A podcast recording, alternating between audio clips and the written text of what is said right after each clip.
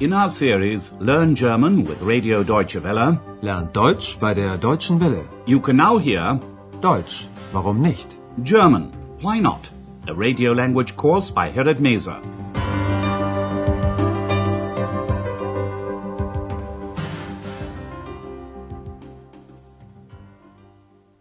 Liebe Hörerinnen und Hörer.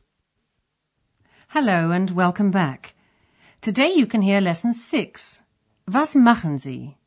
What do you do for a living? You may remember that in the last program, Andreas was annoyed with X, the invisible elf, because she addressed Dr. Thürmann informally as du. Andreas then told X that that was very impolite.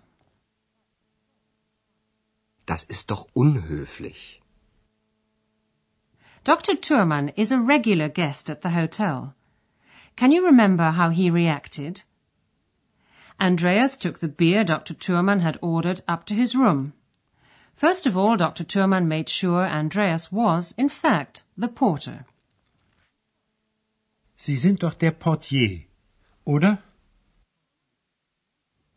Dr. Thürmann wasted no time in telling Andreas that he was very surprised to be addressed as du.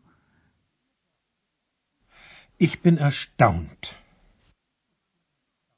Well, Dr. Thürmann was tired, and so he didn't pursue the conversation. Ich bin müde. But Andreas had a feeling that Dr. Thürmann would bring the matter up again, and how right he was. The next day, Dr. Thürmann calls Andreas to his room and asks him a lot of questions. First of all, he asks Andreas, What do you do for a living? Was machen Sie? And then he asks him one question after another. Listen to the first part of the conversation between Andreas and Dr. Thürmann. It tells you something you didn't know about Andreas. What does he do for a living? Listen out for those words which sound similar to words you know in English or in another language. Ja, bitte. Guten Morgen, Herr Dr. Thürmann. Morgen, junger Mann. Sagen Sie mal, was machen Sie? Studieren. Studieren und keine Manieren. Na ja. Was studieren Sie? Journalistik. Und was machen Sie da? Recherchieren, Reportagen schreiben. Interessant. Sehr interessant. Did you recognize any words?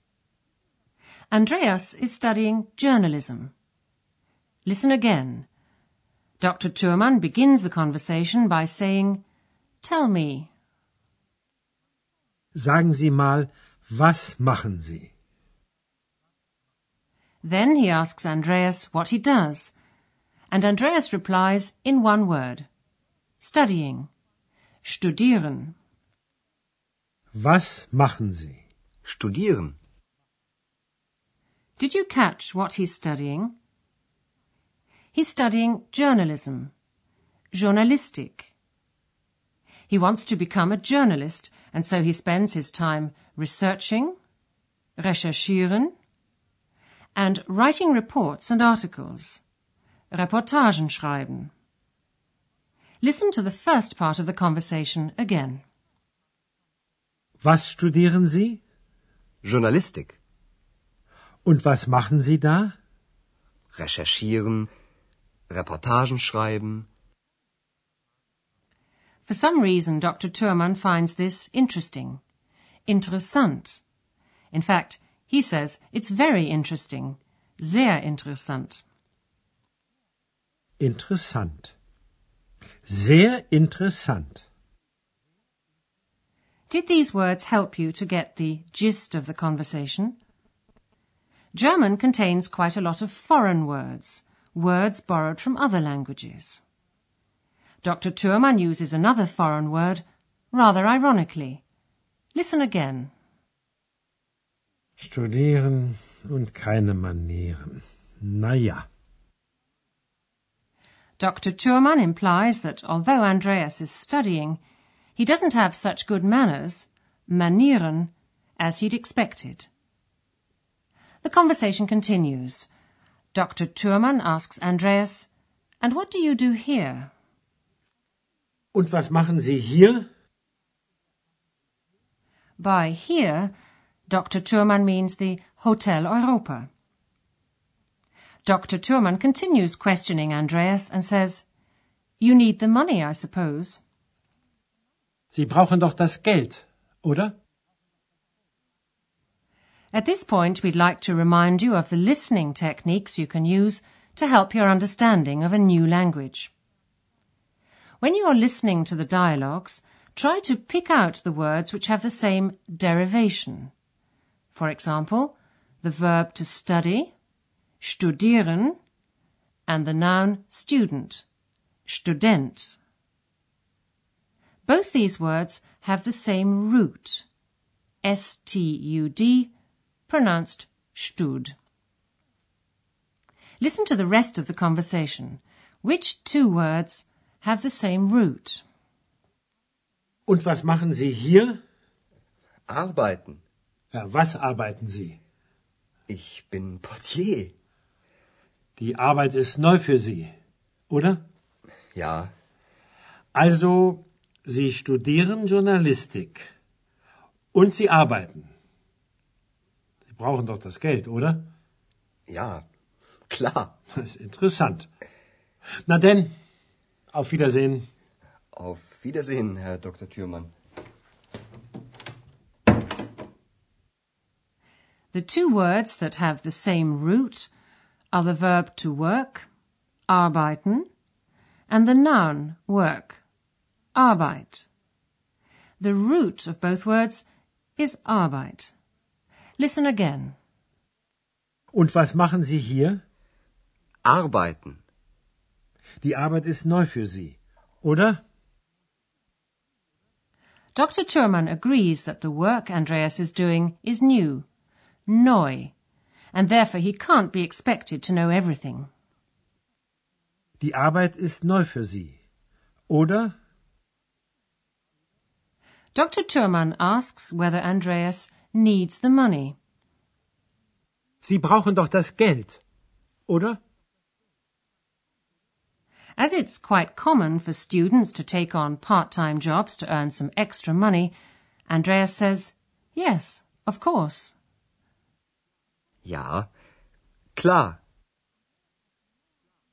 Andreas has no idea what Dr. Thürmann is getting at, so he doesn't say any more, but just wishes Dr. Thürmann good night. Interessant. Na denn, auf Wiedersehen. Auf Wiedersehen, Herr Dr. Thürmann.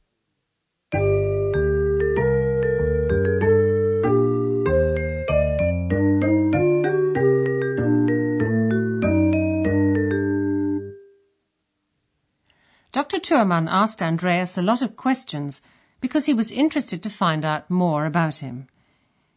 Each time he asked him a question, he used the interrogative pronoun what. In German, was. Was machen Sie?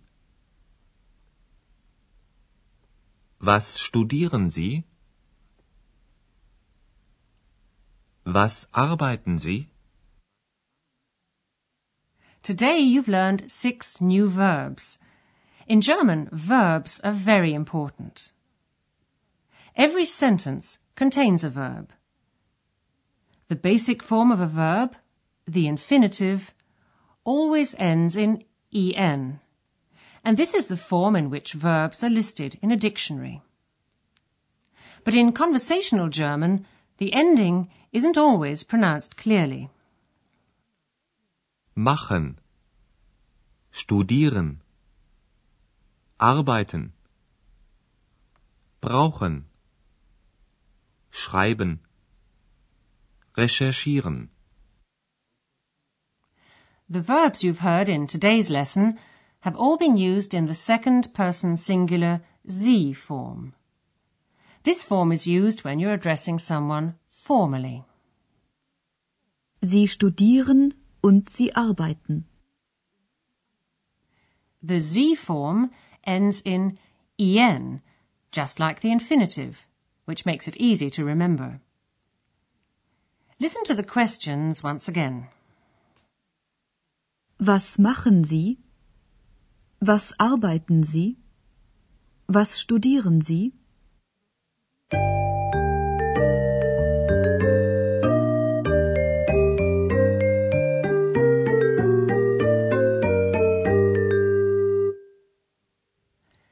Listen to the conversation between Andreas and Dr. Thürmann one more time. And while you're listening to the music, sit back and relax.